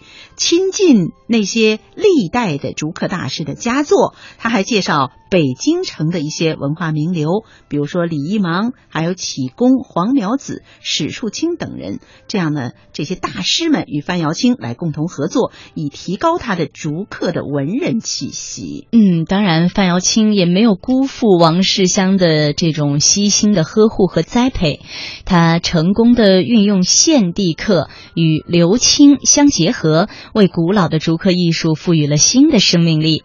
一九九五年的九九月，联合国教科文组织授予范瑶清“民间工艺美术家”的称号。嗯，真的是莫大的荣誉。嗯，那么在这个时候呢，二零零八年的时候呢，常州竹刻成功申报了国家级非物质文化遗产名录。那得知这个范瑶青获得了民间工艺美术家的这个称号呢，当时身在病榻的王世襄，也就是这位伯乐，他还专程打电话给范瑶青表示祝贺。一年以后啊，王世襄老先生就去世了，留下了一百三十五封书信，成为了范瑶青永久的纪念。嗯。呃，说起来呢，范瑶青也是非常的感伤啊。他说：“王老走了，文化界最关心我的人走了，我在北京也没有朋友了。”他一直妥善的保存着王世襄留下来的长札短函，因为他说这是先生生前馈赠于我的谈艺录，谈交谈的谈，艺术的艺，录是记录的录。他说：“虽然书信的所有权属于我，但王老的治学方法和美术思想应该为学界所共享。”的确啊，那听了前面的介绍呢，我对王世襄先生也是肃然起敬的。那荣鸿钧还说，王世襄不但能发现美，还能普及美，教别人审美。他在保存文物的同时呢，也发掘了人才，为我们中华民族的文化传承带来了不可磨灭的贡献。嗯，那已故的国学大师启功也曾经评价过王世襄，他说，王世襄是。为民族文化的注解者，嗯，那在王世襄曾经做注脚的各种艺术门类当中，竹刻或许是最为特殊的一种。过去竹刻在工艺美术史上呢，应该说是没有什么特殊地位的。历史上的竹刻作品也多是没有署名的一些作品，呃，中国工艺美术史。当中也没有收录竹刻的文献，这是一个缺憾啊。嗯，是的。那么范瑶卿呢，至今对王世襄对他的帮助仍感念不已。他说，王世襄先生在为当代中国工艺美术著书的时候呢，有编委就主张说不要把竹刻编选进来，而王世襄先生却据理力争，坚持把徐素白、徐秉芳、白世峰和。啊，刚才我们介绍的这个范瑶清先生，四位常州的竹刻人编了进去，为竹刻在艺术史上争得了一席之地。嗯，那王世襄一生诗友间的信札往返无数，如今大多数的手迹呢，都是流散于大江南北了。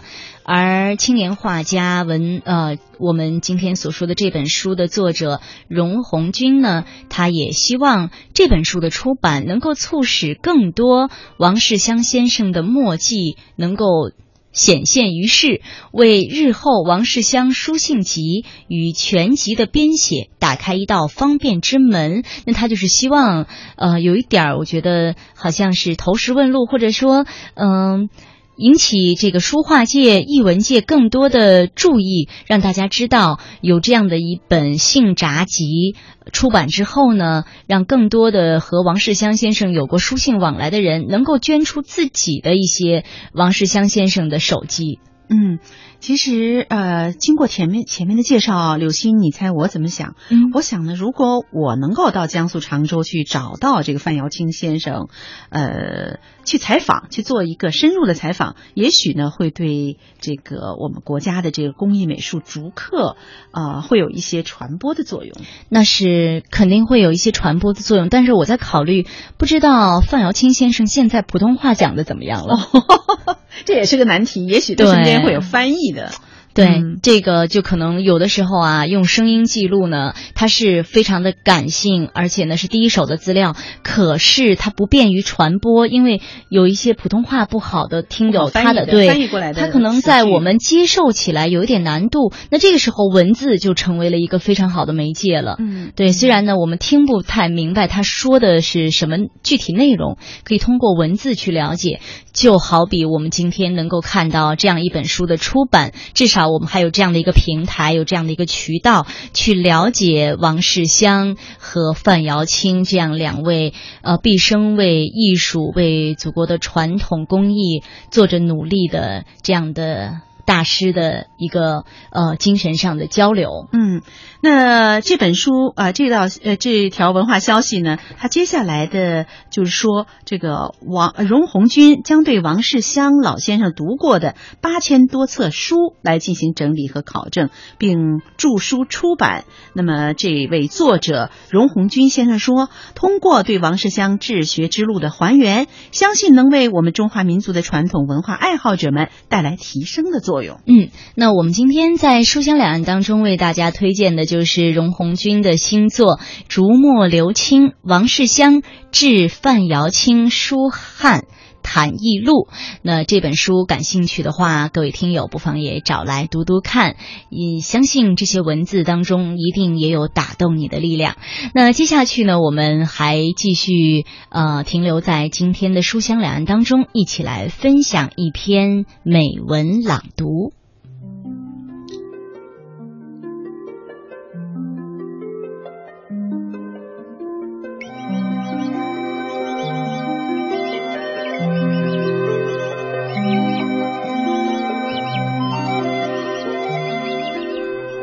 我躲进锁西域，钻山入洞，远离了那些把词语当瓜子儿嗑来嗑去的嚼舌家们。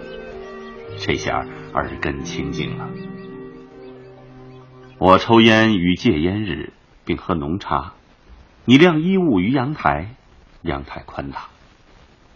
你说：“快来看呐！”压低了声音。我看见了一只鸟。惊叹一声，扭身就跑回屋去。怎么了？拿眼镜？没有眼镜，我看不清。这么漂亮的鸟，我没有见过。这是什么鸟啊？大概是朱鹮。朱鹮是什么？据说这个自然保护区仅存一对儿，全世界现在也没有几只了。一种真情。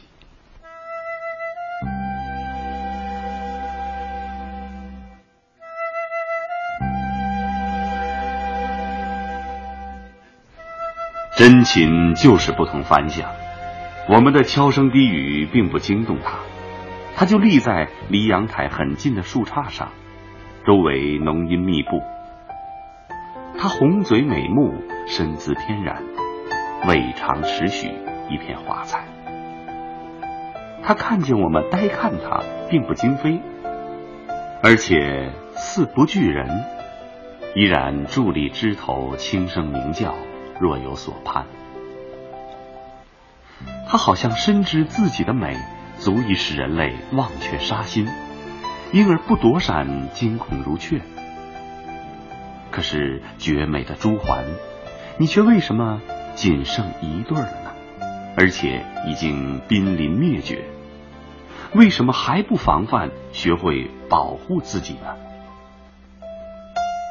他就立在我们眼前。低鸣呼唤着，你说现在是求偶期。果然，另一只从树丛的缝隙间款款飞来，形态颜色绝似，只是略小，无关。这对仅存的绝代佳偶站立枝头，低鸣悄语，相互凝视，仪态优雅。他叫他，他来了。他们分离片刻，聚首变成了重逢。彼此的爱慕之情，使人一望也会感动。他从高枝翩翩飞落低崖，灵雨不乱，像一个年轻绅士熟练的舞步。他从低崖轻飞上高枝，逗他，回眸一笑百媚生。他们仿佛在商量。在挑选更好的去处，一点不焦躁，好像总能把本能的欲望控制在美的范畴。显然，这是一对鸟中的王者，因其珍奇罕有而为王，因其绝美质雅而为后。这唯一的一对朱鹮，一世而独立。在我们面前展示出鸟的修养、鸟的品质、鸟的超凡脱俗和纯净。顿时，凌空向外探出的阳台成了我们的包厢，浓荫四伏的高树以及远山和近处的稻田成了不仅真实的舞台。稻田里秧鸡的鸣声成了隐隐升起的混声合唱。舞台的中心是这样一对芭蕾舞明星：古典的爱情故事，中世纪的王国里走来一对复活的情侣，忠贞不渝的伙伴。世界于是重又成了他们的绝美。你赞叹着说：“快去叫他们来看。”我没有动，唯恐惊飞了他们。更害怕错失这一幕最后的瞬间。我目不转睛，且随之慢慢挪动。我已经不是在看两只鸟，而是在看一双不死的情爱之魂于光天化日之下现形。我当然想到了画里的梁祝，随之在耳边飘曳出那优美的小提琴协奏曲。我当然还想到了哈姆雷特的独白：活着呢，还是死？这是个问题。如此等等，这对朱鹮肯定是不会存在离婚的问题了，因为只有一对。他们显然更不用考虑计划生育的问题，因为即将绝种。但是，难道他们不该考虑一下生态平衡的问题吗？老鼠那么猖獗，苍蝇那么密集，许多伟大的物种都在丑恶的包围中不堪忍受，弃世而去。你俩是不是也打算这样呢？诚如是，这便是一次美的绝灭。美的绝种是对强大世俗丑恶力量的抗议，也是留给这世间的唯一悲剧。它就是要让你永远无法弥补。只是，朱焕，你这样做不是太残酷了吗？留给丑恶去耕耘，不是太缺乏责任感了吗？朱鹮终于首尾相衔，一前一后飞走了，滴滴飞绕于绿荫丛中，剩下了我们的包厢。和一座空舞台，朱鹮飞走了，唯一的一对儿。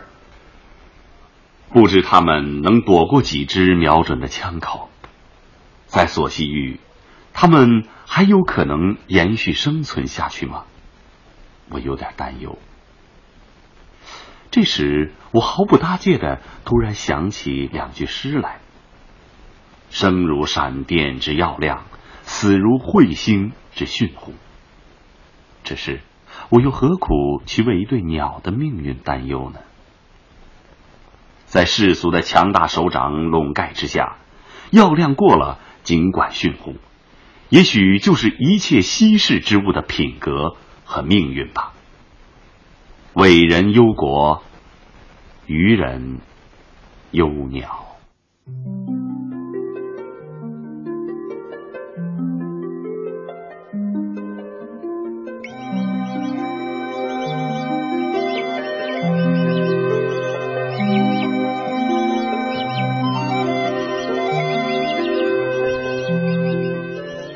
好，各位听友，我们刚才分享到的是散文《稀世之鸟》。那现在要进入我们今天的天天剧场单元，一起来听广播剧《左耳》的第十八集。天天剧场，天天天天天。天天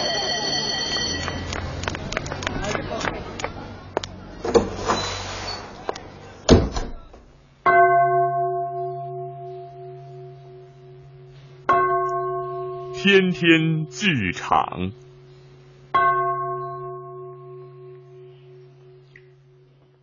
大家好，我是李野墨。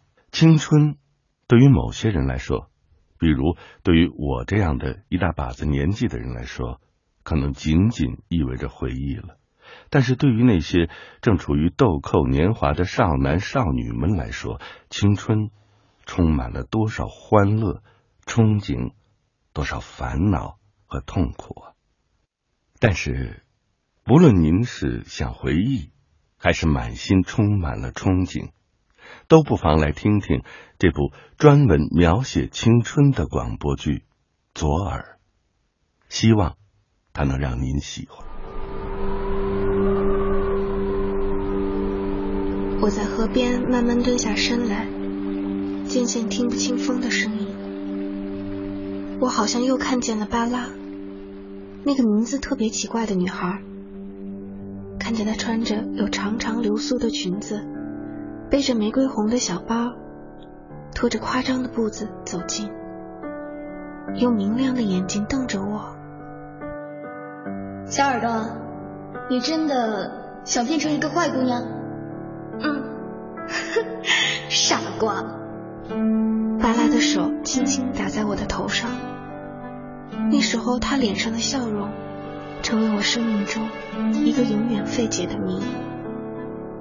我始终没有成功的变坏，我宁愿从来都没认识过巴拉，这样也许一切都不会发生，我也不会因为思念巴拉，让自己的十七岁。如此溃不成军。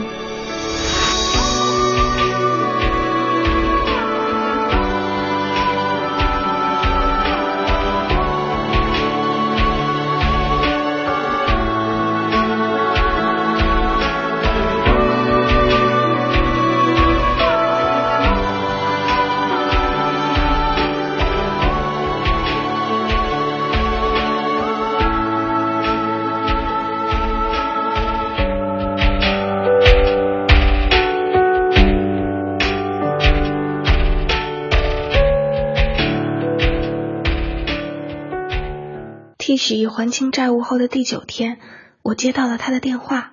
贝尔，我还需要两千块。我没有。好吧，再见。我盯着电话看了很久，然后回拨过去。许毅很快接了电话。周末我过去送给你吧。来不及了，我去你学校拿了。中午。我在校门口的银行里取出我最后两千块钱，装进背包，靠在地铁口等着许毅。一对对恋人走过我的身边，有个男生俯下身子，轻轻亲吻女朋友的脸。我把眼睛低下去看着地面，地上有一块砖很脏，上面沾了块绿色的口香糖。我觉得胃里一阵翻江倒海的难受。第二。你的头发长了，应该剪了。你为什么又去跟人家赌？这次不是赌，我在替一家公司做点事情，我的电脑需要升级。哦，我拉开包，把钱掏出来给他。谢谢。哦，不用。呃，那我走了，我还急着去办事儿。哦，再见。哎，对了，雷尔。你这个周末有空吗？啊，有。那就来酒吧玩吧。我礼拜天不上班，不过晚上我会在那玩。啊，好的。许一朝我挥挥手走了。我决定逃课，去理发店。前台很热情的招呼我，建议我把头发做成这样那样。我打断了他。哦，不，我没钱，就剪一下吧。剪的短短的就好。他们给我派了一个看上去傻傻的理发师，大概是个实习生。剪发的时候，我给由他发短消息。妈妈给我留在卡上的钱，我全都给了许毅。如果再不想办法，我就要饿肚子了。由他，请你借我一千块，我会尽快还给你。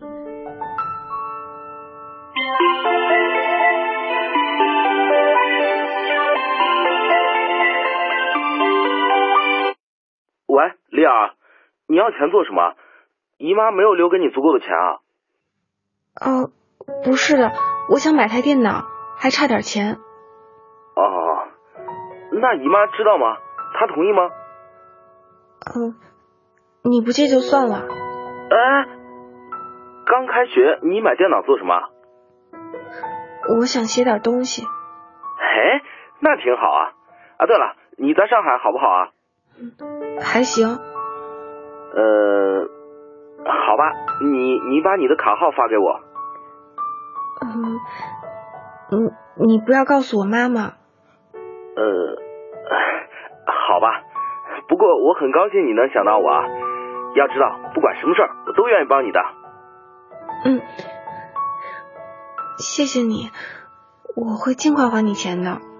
不要太辛苦了，上海那么大，做家教什么的，往往要跑好远的地方。你一个女孩子小心点，不要瞎来，知道吗？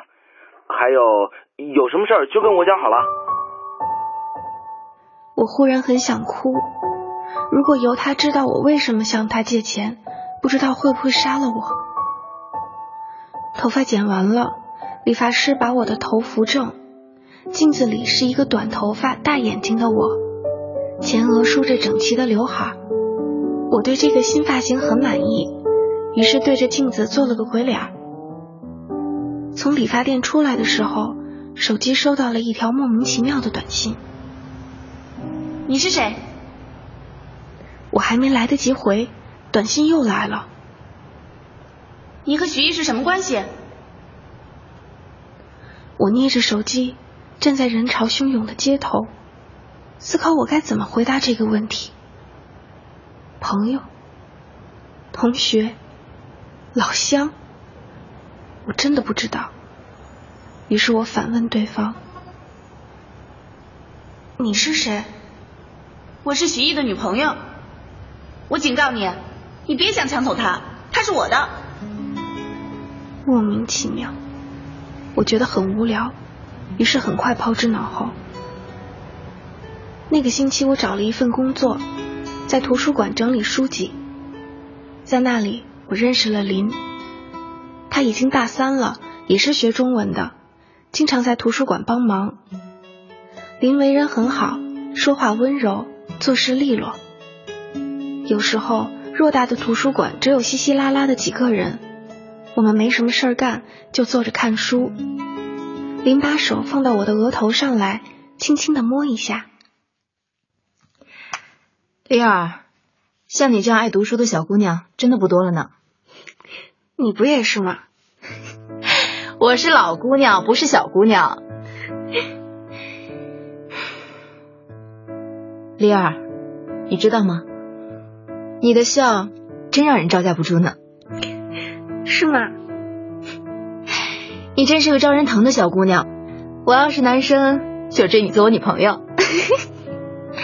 我配合他做出害怕的样子，他哈哈笑起来。那个周末，图书馆来了很多新书，旧书也要重新整理。我跟林一直在图书馆里忙碌。夜里九点多，我和林洗干净手从图书馆出来的时候，已经饿得头晕眼花。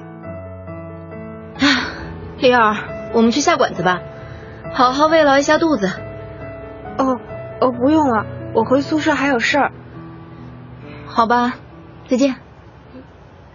我回头跟他挥手的时候，看到林还站在那里，有些爱怜的看着我。林没有男朋友，周末大概很寂寞吧。其实我很愿意陪他吃顿饭，但我不想让他请客，我自己又请不起客。所以只能这样了。我走回宿舍，吃了些饼干，喝了点水，感觉好多了。室友全都不在，我靠在床上，内心激烈的挣扎。整整一天，我把自己搞得这么累，就是想逃避这样的挣扎。许毅，他早就有了新的生活，早就已经忘了巴拉。我早就应该洗洗睡了，闭上眼睛，甚至连梦都不要再做。可是我做不到。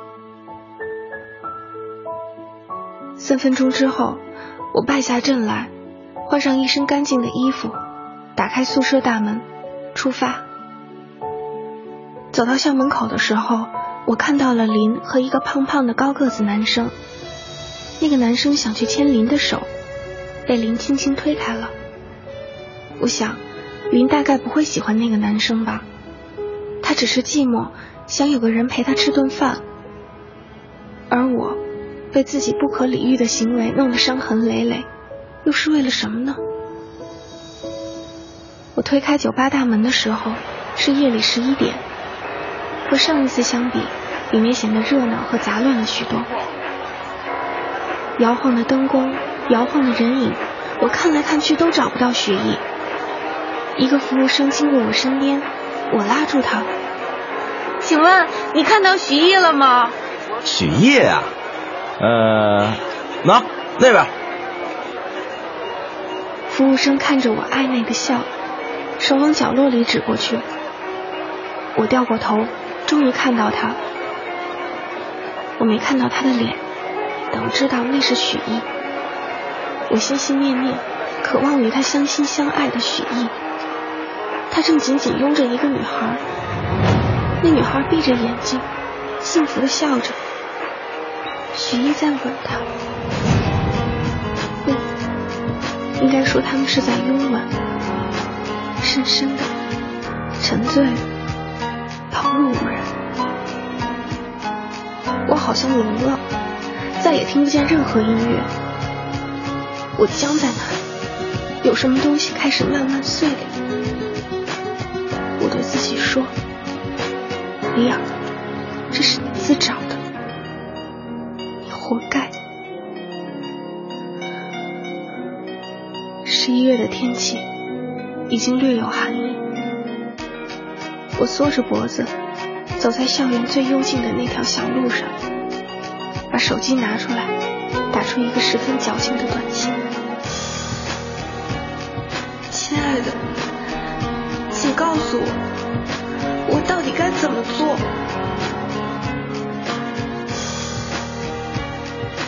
把信息发给了巴拉。巴拉，我亲爱的，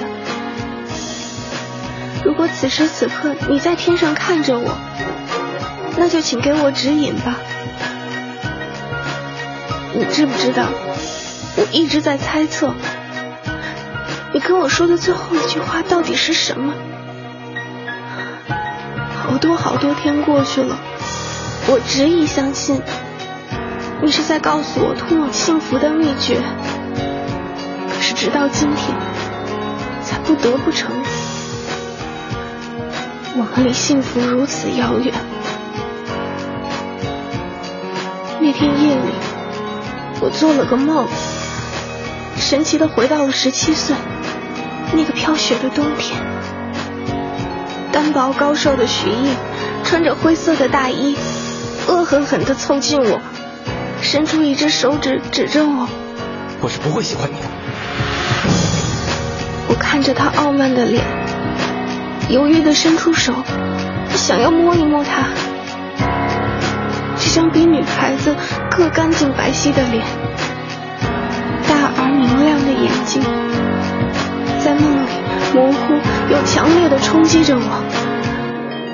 可是当我伸出手，他却转身跑掉了，冲进白雪皑皑之中。我想喊他的名字，可我突然忘记了他是谁。我蹲在地上，努力想回忆起他的名字，头痛欲裂。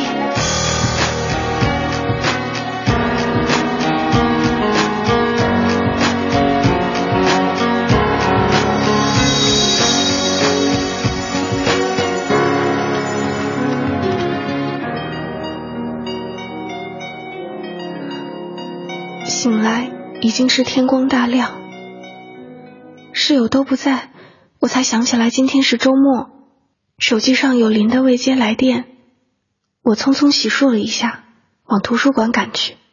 林已经在那里等着我，他买了煎饼，热热的递到我手里。你没接我电话，我有点担心你。李尔，你真是个让人担心的小姑娘。有时候我真想把你的脑袋接到电脑上，看看里面到底都存了什么。我想挣钱，越多越好。嗯？怎么才开学就经济危机了？嗯嗯，可不可以不问啊？林看着我，很宽容又意味深长的笑了一下，从口袋里掏出一个名片夹，里面整整齐齐码着几十张名片。从周一到周六，除去上课时间，应该都可以帮你联系兼职。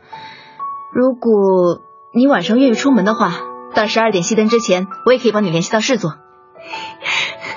林，你太好了！你手游别抱我。接下来的时间真的被林安排的满满当当。和我比起来，林的社交能力要强许多。他拉着我去嘉年华做服务生，替移动公司推销手机卡，或者到商场门口发传单，还替我找了一份家教。我每天都穿着球鞋，这样就可以从不同的打工地点快速跑回学校，不用打车。我把头发挽起来，像巴拉那样梳成一个髻，把整张瘦脸暴露出来，毫无美感，但我不在乎。有天晚上在宿舍里，睡在上铺的女生挑起一个话题：“哎，你们说，全世界最土的发型是什么呀？” 我躺在我的床上，礼貌的对他们笑笑，拍了拍自己的头发：“美女们，看这里！” 在他们心满意足的笑声里，我安然而疲倦的合上眼皮，抓紧时间睡了过去。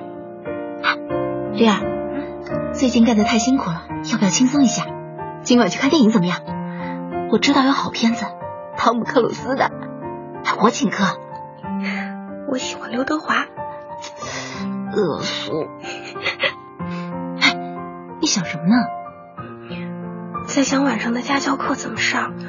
今天是第一次去这个学生家，要认真。我的手机忽然响了起来。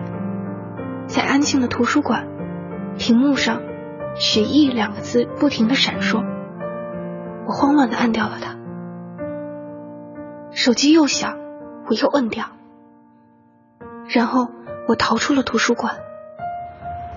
手机不折不挠的响着，林根在我身后走出来，把我的外套披在我身上。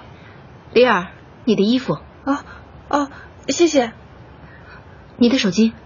啊呃，我走了。我仓促的说完，转身跑出了林的视线。那天晚上，我从学生家里出来，坐地铁回到学校。外面下着滂沱大雨，我没有带伞。宿舍楼已经快要关门了，我站在地铁口犹豫了一下，咬咬牙，把外套顶在头上，冲进雨里。快到校门口的时候。一个身影迎着我，急匆匆的冲上来，把伞罩到我头上。为什么要关手机？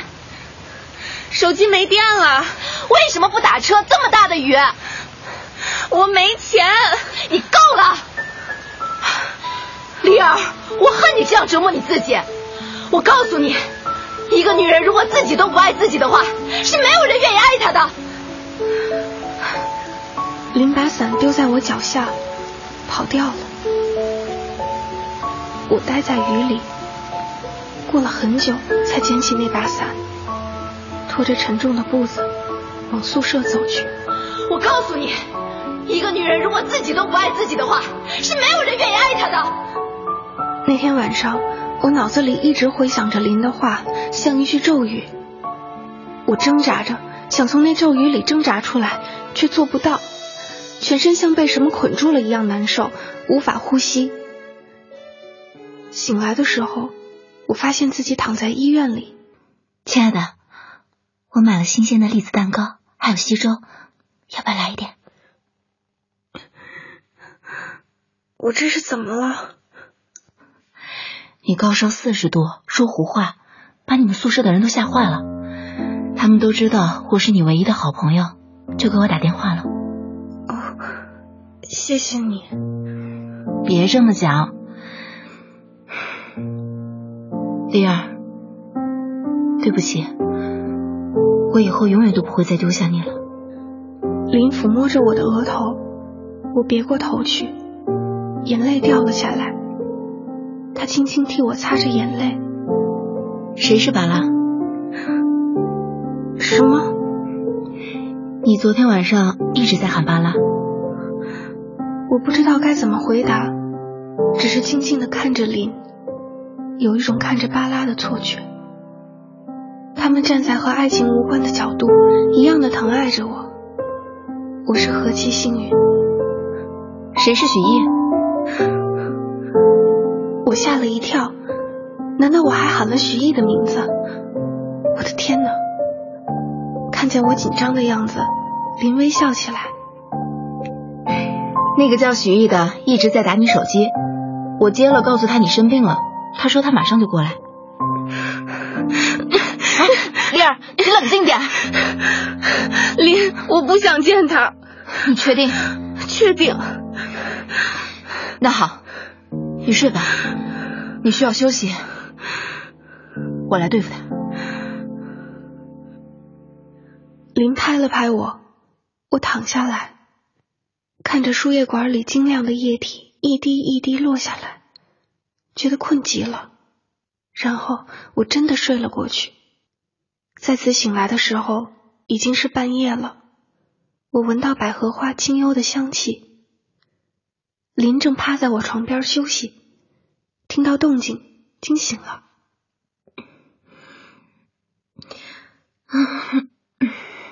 你需要什么？吃饭还是洗手间？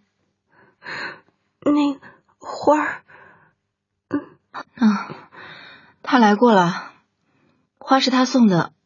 哦，还有，他让我把这个交给你。哦，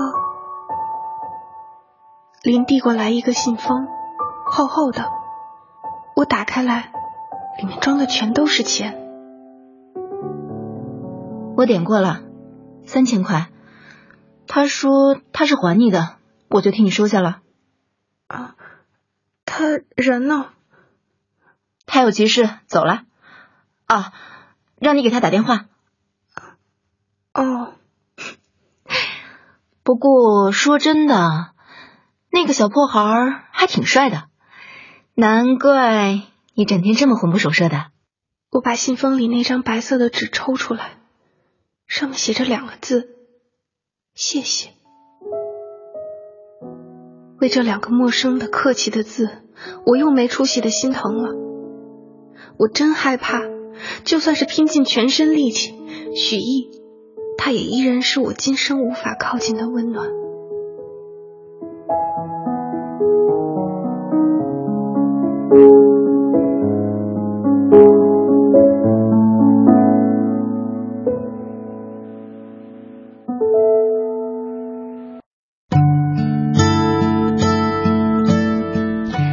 各位听友，我们今天的文化时空节目呢，也要与您道一声再会了。节目最后，代表本期节目的责任编辑陈迪，感谢各位的收听。喜欢这个声音，记好频率，明天再会。慢慢的走，慢慢的脚步，又清醒了几时？在这风中，在这风中。金色的月亮，黑色夜空，黑色的风衣披着我。喧嚣的城市，匆忙的行人，在南方流浪，在南方歌唱。就走吧，谁知道前面是什么？那就走吧，停留在那里，风景是一样的。那就走吧，别忘了带上吉他和悲伤外壳。大概吧，我也可以是吟游诗人。或许吧。我也可以是流浪的诗人。